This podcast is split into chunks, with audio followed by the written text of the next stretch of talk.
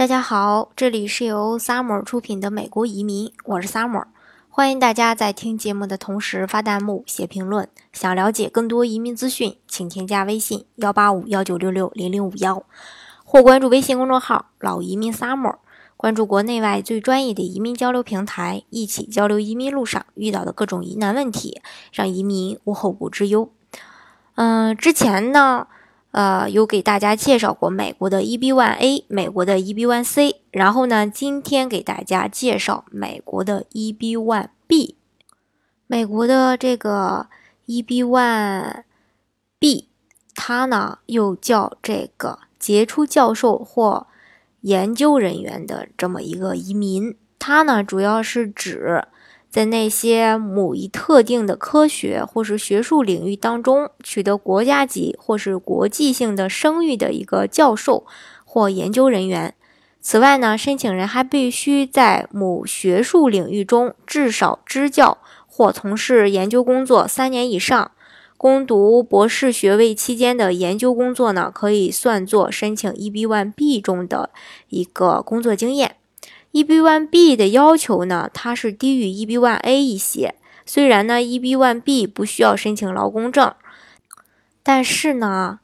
这个申请人必须有永久性工作的承诺，需要由美国雇主出面为申请人提出申请。博士后研究不算永久性工作的承诺。嗯，在这里呢，大家要注意这么几点，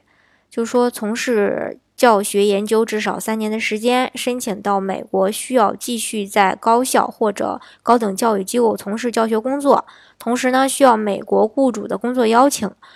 并满足以下中的两条就可以。我跟大家说六条，满足两条就可以。第一，因为突出成就获得重大奖项的；第二，申请人为某一注重协会成员特殊成就的行业协会的成员；第三，在专业刊物上有别人发表的关于该申请人在学术领域上的成就的文章；第四。独立或者作为评估组的成员评判他人学术工作的；第五，在该领域做出科学或者学术贡献的；第六，在国际性质刊物上发表学术书籍、学术书籍或者学术文章的这部分人才可以申请。当然，大家一定要听清楚，是满足我说的六条中的两条就可以了。好。以上呢就是关于 EB-1B 的一个内容。如果大家想具体的了解美国的移民项目，或者说还想具体的了解其他的一些内容的话呢，欢迎大家添加我的微信幺八五幺九六六零零五幺。嗯，到时候呢，大家可以加我进行一个一对一的交流沟通，或者说大家最近有没有想听的关于美国的移民信息，大家呢也可以告诉我，或者说给我留言。啊，最后呢，大家也可以啊关注我的微信公众号“老移民 summer”，关注国内外最专业的移民交流平台，一起交流移民路上遇到的各种疑难问题，让移民无后顾之忧。